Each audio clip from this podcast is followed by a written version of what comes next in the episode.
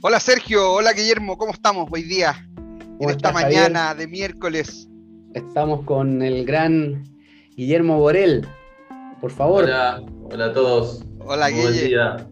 Guillermo. Gran placer estar aquí esta mañana con ustedes. Maravilloso, estamos muy contentos de que estés acá con nosotros hoy día en el Club de Objetivos en Vivo, donde vamos, como ustedes ya saben, comentando de distintos temas, de soluciones, de problemáticas que tienen las empresas, buscando la forma de cómo ir solucionándolas con OKR. Así que a quienes nos están viendo en este momento y también a los que van a estar viendo la repetición, los invitamos a que se suscriban en nuestro canal de YouTube, que eh, le den eh, en la campanita para que les lleguen las notificaciones. Y entramos en el tema de hoy. Hola Guille, gracias por estar acá. Como te decía, te invitamos hoy día porque queremos hablar un poquito de este tema que tiene que ver con em, las empresas de informática, que empiezan normalmente de a poco con un emprendedor, que te tenemos acá hoy día a ti como fiel representante de este mundo, normalmente con mucho conocimiento técnico, y de repente la, empieza, la empresa empieza a crecer, empieza a crecer, le empieza a ir bien, los primeros tiempos son más dulces y después empiezan a aparecer algunos problemas. Entonces, eh, cómo poder solucionar, cómo poder abordar esta problemática, eh, ese es un poquito el tema que quisiéramos abordar hoy y también comentar cómo podemos llevar eso con OKR. Así que a quienes nos están viendo, vamos a hacer una eh, pequeña muestra de cómo esto que vamos a ir desarrollando en esta sesión podría llevarse un OKR después. Excelente. Entonces, cuéntanos un poquito para empezar, eh, ¿dónde estás? ¿A qué se dedican? ¿Hace cuánto tiempo partió la empresa? ¿Quién es? no? Claro. ahora Doctor nace en, Buenos Aires en el 2016. Empecé a desarrollar el código de, una plataforma de telemedicina, luego de años de, trabajar en, otras empresas y demás. Eh, me interesó mucho la posibilidad de desarrollar una, solución, un, producto, una app. Y fue así que arranqué, eh, yo tengo familia, digamos, del área de salud y demás, y, siempre pensé que la parte de la salud estaba un poquito retrasada con respecto a otras, a otras industrias, así que me puse manos a la obra a desarrollar yo mismo las primeras líneas de código de la plataforma de Ahora Doctor, que es una plataforma de telemedicina que conecta médicos y, pacientes en una teleconsulta médica. Guillermo, eh, una, pequeña interrupción. En el 2016, obviamente la telemedicina no estaba en auge. No, exacto. fue? claro, me remonta porque el 2016 para, la para la telemedicina era como innovación, pero los, los supersónicos. Sí, sí tota-, totalmente. La realidad es que en ese momento no, no, no, había nada y eso fue uno de los grandes desafíos que me motivaron a, entrar ahí, porque yo quizás sí veía que en Estados Unidos por ahí estaba Teladoc, Doctor on Demand, que igualmente eran chicas en ese momento, pero, pero ya tenían eh, cierto uso, tasa de uso y demás, y, en cambio en Latinoamérica no había nada. Eh, e, ese fue uno de, los, puntos justamente que, me volcaron a, encararlo, viendo que por ahí existían otras partes y aquí no. Y fue una de las primeras plataformas que surgieron al mismo tiempo, luego me enteré porque lanzamos junto con dos o tres plataformas más, que bueno, que no era el único que había tenido esa idea, pero, pero sí que fue de las primeras. Claro, porque la, telemedicina en el cono latinoamericano explotó con, el, con la pandemia, 2020. Exacto. Sí, no sé, estaba hablando del 2016. O sea, estamos aquí con un adelantado. Lo que pasa es que yo, le, yo le decía a Guillermo que, claro, empieza a, a crecer la empresa. Claro. Porque claro, pues si él hubiera seguido programando él solo, probablemente, bueno, estaría tranquilo y programando él solo. Pero cuando empieza a crecer la empresa, eh, es donde empiezan a aparecer este tipo de situaciones un poco más complejas. Y acá, Guille, me imagino que la pandemia fue una catapulta que te lanzó al espacio, ¿no? Tal cual, exacto, exactamente. Tú sabes que antes de la pandemia, la verdad es que la plataforma teníamos los primeros clientes, pero, pero costaba mucho. Eh, y luego de la pandemia, como que verdaderamente explotó. Gente por ahí que no nos atendía el teléfono, no, no nos contestaba los llamados Ahora te llaman. empezaron a llamar y a, y, a, y, a, decir, no, recuerdo que hace unos meses tú viniste, nos mostraste algo. Así que fue un crecimiento bastante fuerte en ese tiempo. Como yo digo siempre, hay que tener un golpe de suerte, pero, pero bueno, también hay que estar preparado para ese golpe, ¿no? Antes de eso nosotros habíamos tocado muchas puertas, caminado, recorrido, y, la verdad que empezamos a, hacer varios proyectos al mismo tiempo, empezamos a, contratar eh, equipo, programadores, hasta ese momento de la pandemia éramos cuatro básicamente, y luego de la pandemia, bueno, hoy en día somos 25, así que casi que en dos años eh, hemos, no sé, ya multiplicado por mucho el número de personas, y eso trajo, como decía Javier, muchos problemas operativos porque pasamos a, tener varios proyectos en paralelo en la cual yo estaba acostumbrado a desarrollar y a estar muy atrás del proyecto y, bueno, y con los últimos tiempos y este crecimiento tan abrupto, la verdad que nos generó, por un lado, eh, un lindo problema, ¿no? Porque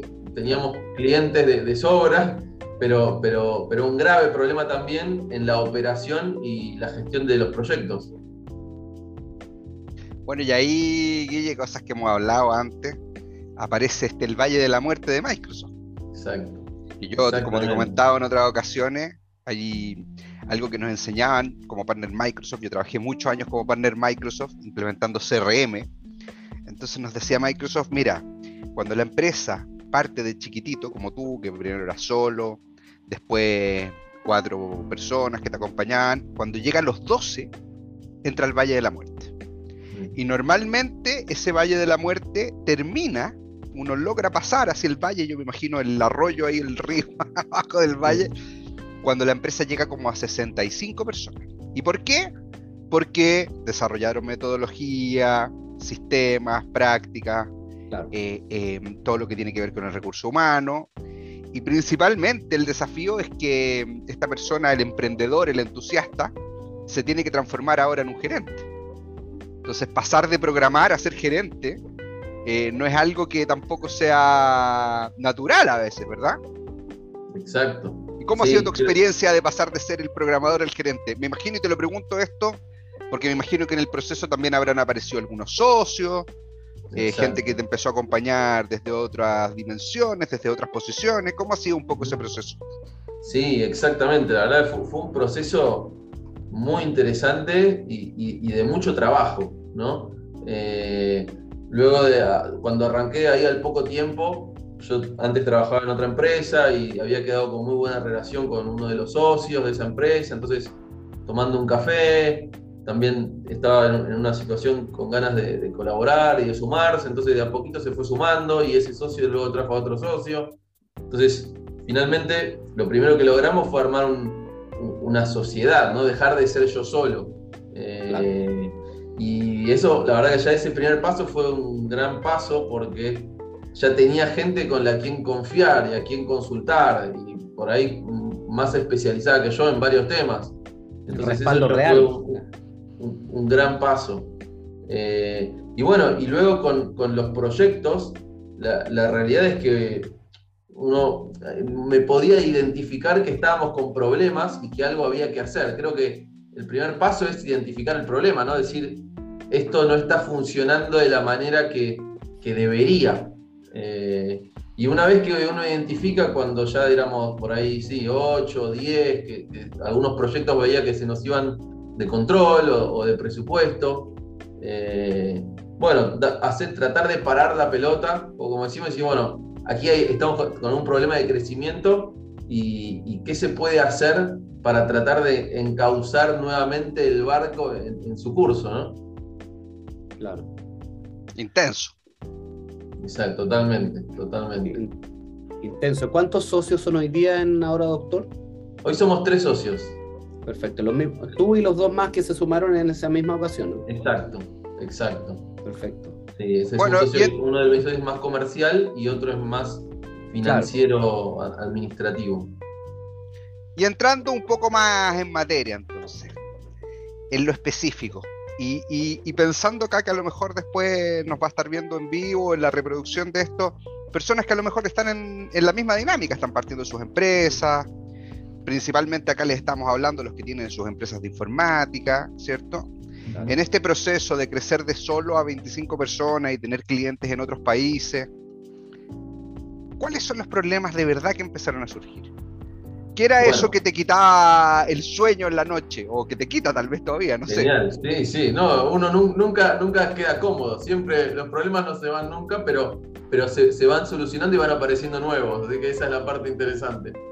Eh, no, bueno, la, la realidad, una de las cosas que más me preocupaban es la gestión. Yo creo que dar un buen servicio, es más en los primeros clientes, es fundamental para que esos mismos clientes te vuelvan a contratar y a su vez te puedan recomendar o, abrir nuevas puertas hacia otros clientes. Así que una de mis mayores preocupaciones era, eh, bueno, obviamente conseguir nuevos clientes también, porque uno siempre está en, un día a día y, la verdad que en los primeros momentos, por ahí el, ¿no? el, lo, que sería el pen rate, o sea, cuánta plata queda en la caja, eh, eh, era más chico y luego por suerte pudimos ir agrandándolo, pero un gran problema es eso, de, tratar de tener un flujo de clientes y tratar de, que haya plata en la caja. Y el segundo problema es esto, tratar de dar un servicio de, excelencia.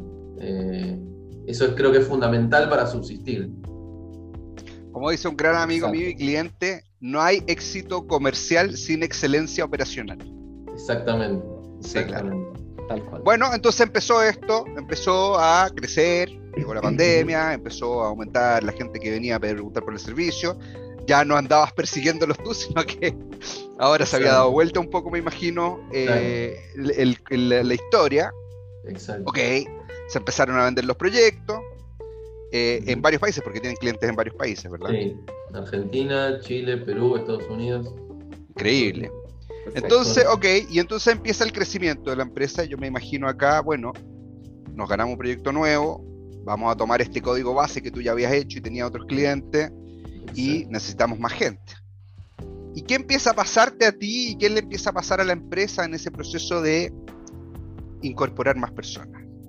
Wow. Bueno, el, como, es como una terapia psicológica esta. Sí, sí. Eh, a mí particularmente empiezo a sentir desesperación porque no puedo controlar el, minuto a minuto del proyecto y, ya paso a tener que confiar de alguna manera en otra persona, en el desarrollador, que es el que va a tener que hacer el código y, sacarlo a flote. Entonces, eso ya es un gran cambio para mí de, pasar a depender de otra persona para lograr el éxito o la calidad que, yo venía acostumbrado a por ahí lograr cuando, cuando estaba más solo.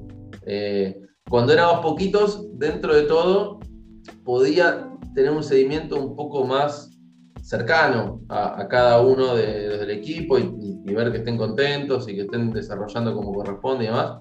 Y bueno, luego cuando fuimos sumando más gente, ya es peor todavía, porque ya no tienes el casi contacto diario con, la persona, por ahí con alguno un día, con otro un día, pero no con todos todos los días. Eh, así que se empieza a, digamos, desorganizar un poco la, estructura de, cada proyecto, porque ya uno no puede estar en todo, entonces se hace muy necesario tener algún proceso o algo que, permita por ahí a, la dirección de la empresa, inclusive también al mismo equipo, de, saber cuál es el norte, hacia dónde vamos, y cómo está ese proyecto, si está bien, está atrasado, está en fecha, tiene mala calidad. Eh, empezaba a hacer mucha falta la, la, gestión del proyecto, ¿no? Se hizo más importante. Oye, Sergio, yo me imagino que en tu experiencia, más de el desarrollo eh, creativo, musical, me imagino que también debe pasar parecido, ¿no?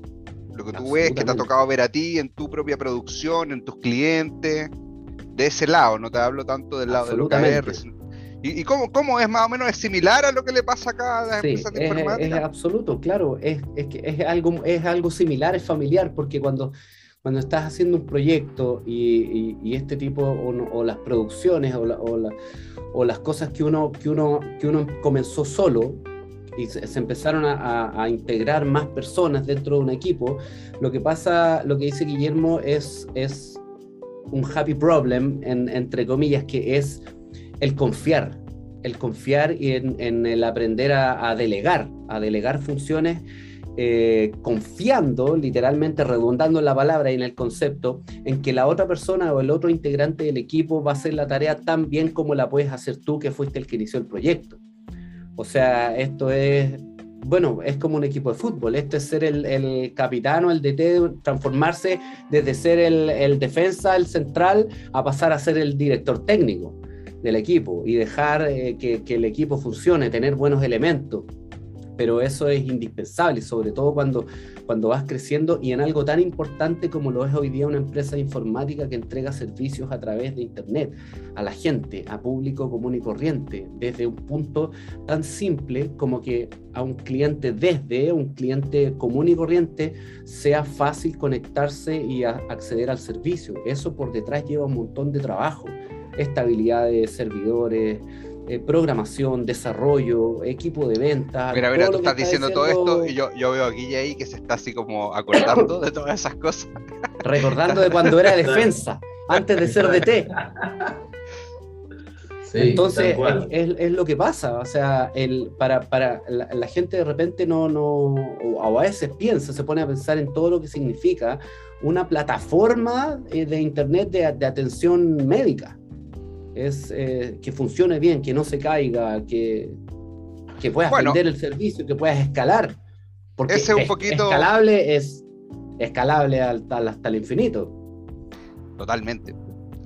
Eh, ese es un poquito el tema técnico, pero acá pareciera ser que el factor común, y yo creo que acá ya vamos llegando a la problemática real de esto, que a lo mejor yo lo entiendo desde el Valle de la Muerte de Microsoft que contaba hace unos minutos, es un problema humano.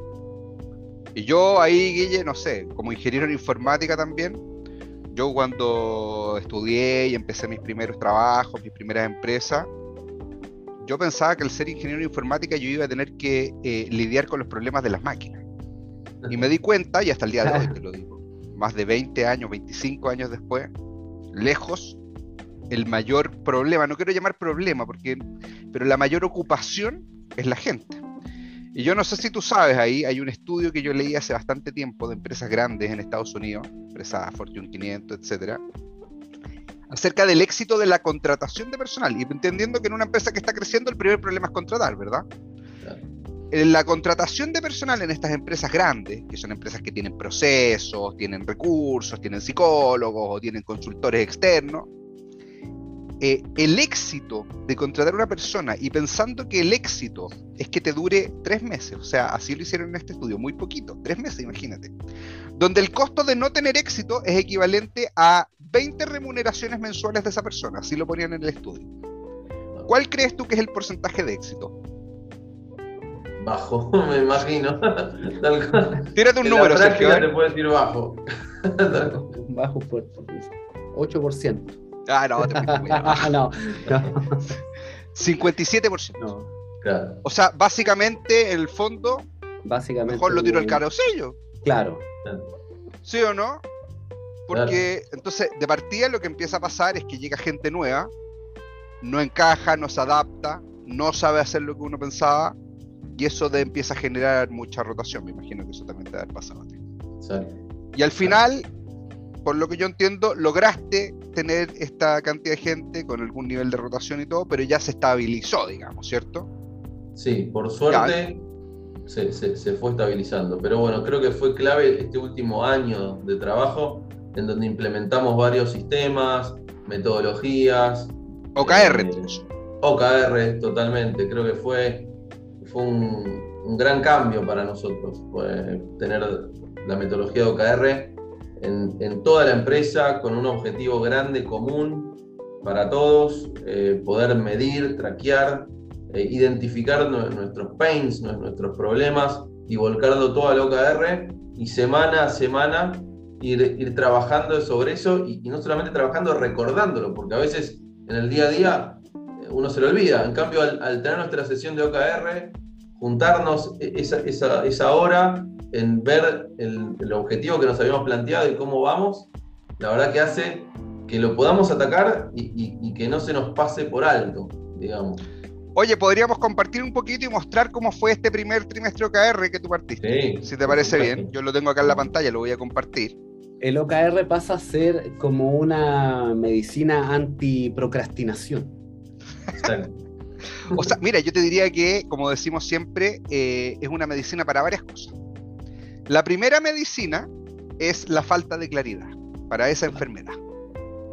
Entonces, mira acá lo que nosotros hicimos, y siempre acá nosotros hablamos de este objetivo de mayor impacto. Esto ya está desde el año pasado. Sí. Desde el Q3, esto es julio del año pasado, ¿correcto? Entonces, como estaba toda esta problemática, y acá Guille, yo voy a contar un poco acordándome de lo que hicimos en ese momento, pero tú anda, anda complementándome, dijimos que lo que mejor le haría a la empresa, lo que generaría un mayor impacto positivo, y pensando que este objetivo de alguna forma tiene que ser algo bien motivacional, era implementar un sistema de gestión de proyectos para asegurar la calidad y el consumo de horas hombre. Y para que los que nos están viendo acá o vean la repetición después, estén en contexto, la hora hombre en una empresa de este tipo es el principal activo.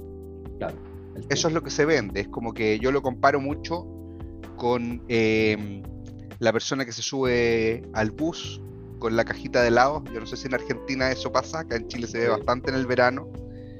Y resulta que se sube con su cajita así de, de plumavita, Isla Pol, no sé cómo le dicen allá en Argentina, tiene sus helados adentro. Su cooler. Y si, y si su cooler, Y si no los vende, se van a derretir.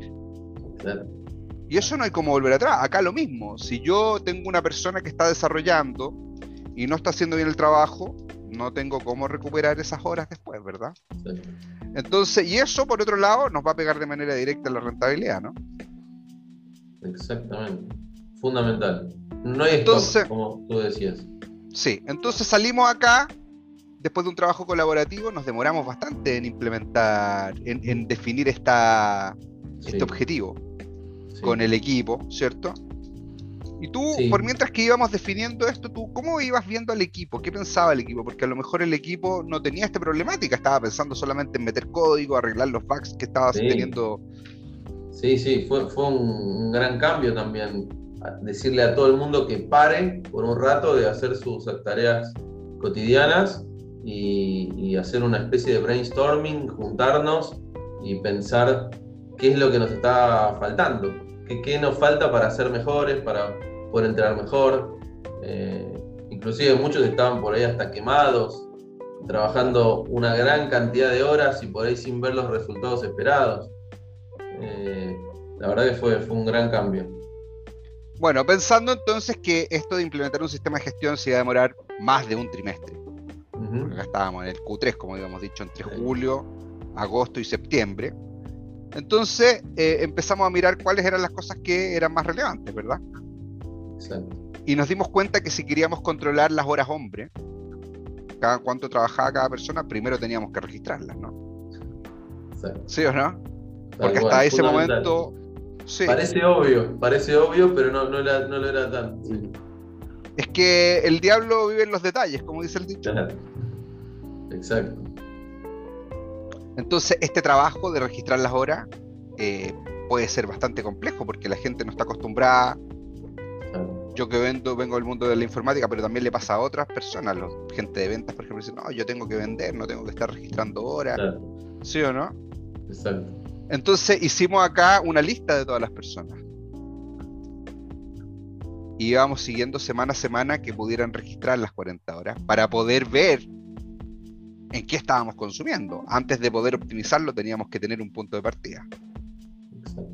¿Y cómo siguió esta medición después en los próximos trimestres? se automatizó, se puede decir. Empezamos registrando y, nos juntamos en la reunión para ver, simplemente para ver quién había registrado y quién no. Eh, las primeras semanas por ahí no se registraban el total de horas, se registraban, en vez de 40, se registraban 20 o 25 o 30. Y luego se fue perfeccionando, perfeccionando y, ahora ya lo quitamos ese, ese objetivo. Ya, está dado por superado. Acá cumplimos la filosofía del OKR, que es que implementamos algo nuevo y lo transformamos en una nueva capacidad de la empresa. Exacto. Entonces ahora por lo menos ya sabemos que tenemos la data siempre y hay que mantenerlo, pero ya por lo menos es parte de la cultura. Me imagino que ahora llega un, un desarrollador, un programador nuevo y automáticamente está claro que tiene que registrar su tiene a este sistema, implementamos también el Gira y, cargar las horas. Perfecto, entonces en el Gira fue donde acá solamente veíamos que encargaba y en Gira es donde se veía específicamente en qué se gastaron las horas.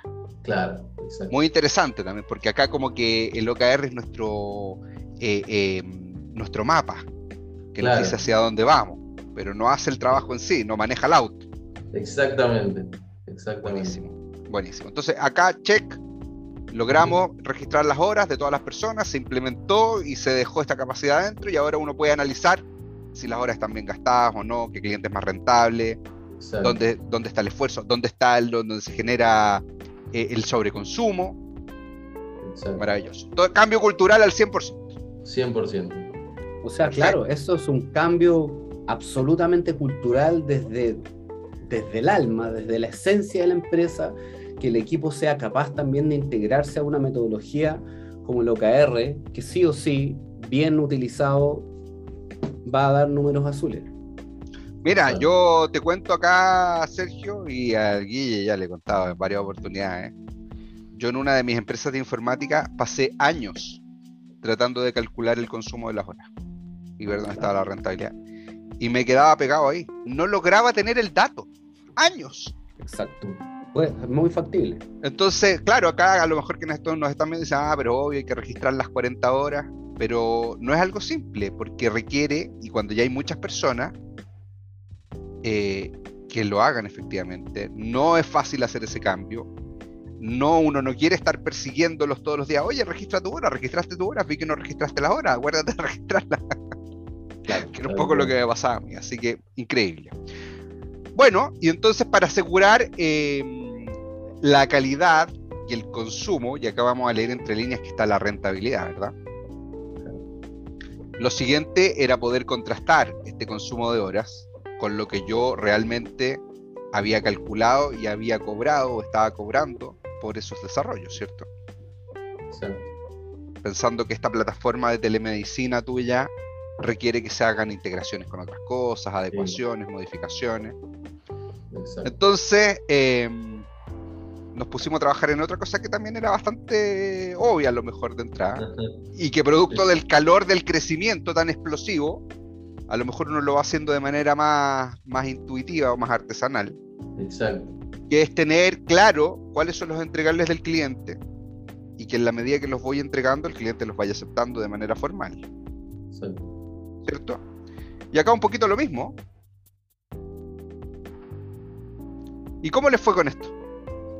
Bien, eso, esto es algo que creo que nunca, nunca se llega al 100%, ¿no? Porque siempre es un aprendizaje continuo. La verdad es que, es que mejoramos mucho simplemente con, crear los planes de trabajo y, bueno, antes de eso definimos una política, decir, bueno, ¿qué, es una entrega?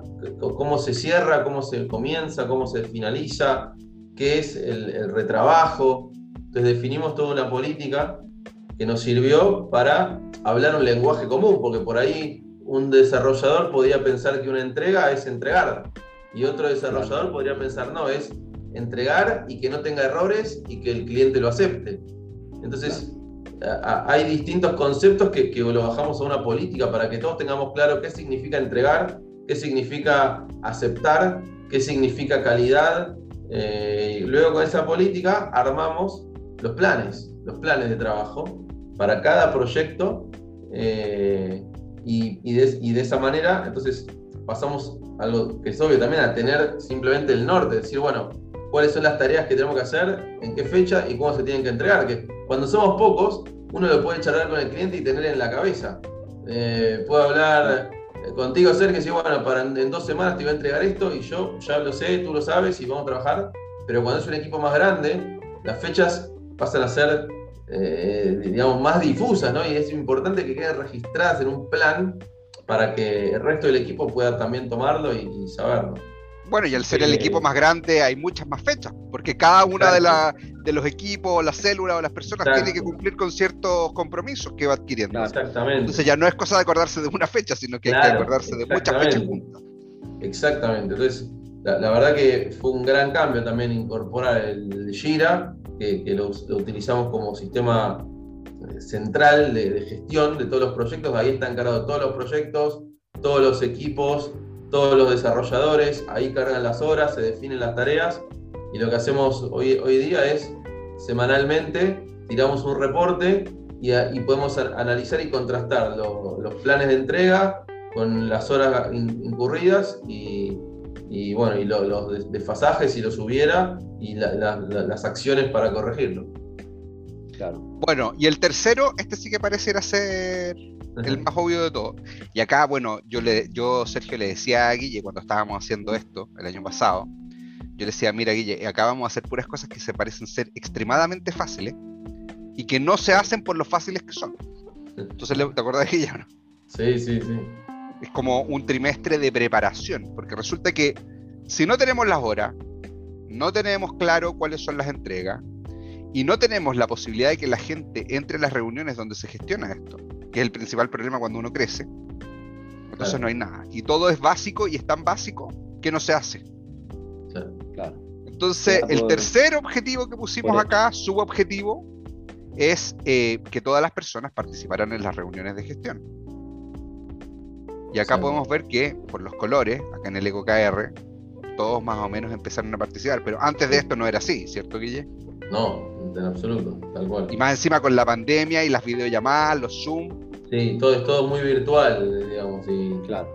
Es muy fácil saltearse una reunión, ¿no? Porque uno puede estar desarrollando, sigue en su mundo y bueno, y cuando mira la hora, uy, pasó media hora. no es como en una oficina donde se empiezan a parar la gente para juntarse y bueno, y, uno levanta la cabeza y se acuerda. Aquí uno está con su computadora y puede seguir desarrollando tres horas más y no ve la, no, ve la alerta, no ve nada y, pasó. Así que fue toda una cultura de, que todo el mundo entienda lo importante que era parar por una hora, parar la pelota, dejar de hacer lo que uno estaba haciendo. Charla técnica y volqué exacto, tal cual, tal cual. Maravilloso. ¿Cómo, cómo llega Guillermo? Em, ¿Por qué un cliente en Estados Unidos llega a confiar en Ahora Doctor, que es una plataforma desarrollada en Latinoamérica? Como un cliente en Estados Unidos, que es donde está la cuna de la tecnología y la cuna de este tipo de plataforma. Eso habla increíblemente bien de usted. Claro, bueno, la, realidad es que es como todo, no, no, fue el primero, fue todo un proceso en el cual nosotros empezamos trabajando con clientes en Argentina, haciéndonos medianamente conocidos hoy, día en, lo que es la industria aquí en Argentina. Estamos en un nicho, también eso creo que ayuda bastante porque eh, es un nicho, digamos, somos desarrolladores en el sector de salud, entonces eso también nos va dando mucho expertise. Eh, bueno, y luego pasando por ahí de Chile, que fue el, siguiente país en, el, que pusimos poner un pie, luego Perú y, finalmente Estados Unidos.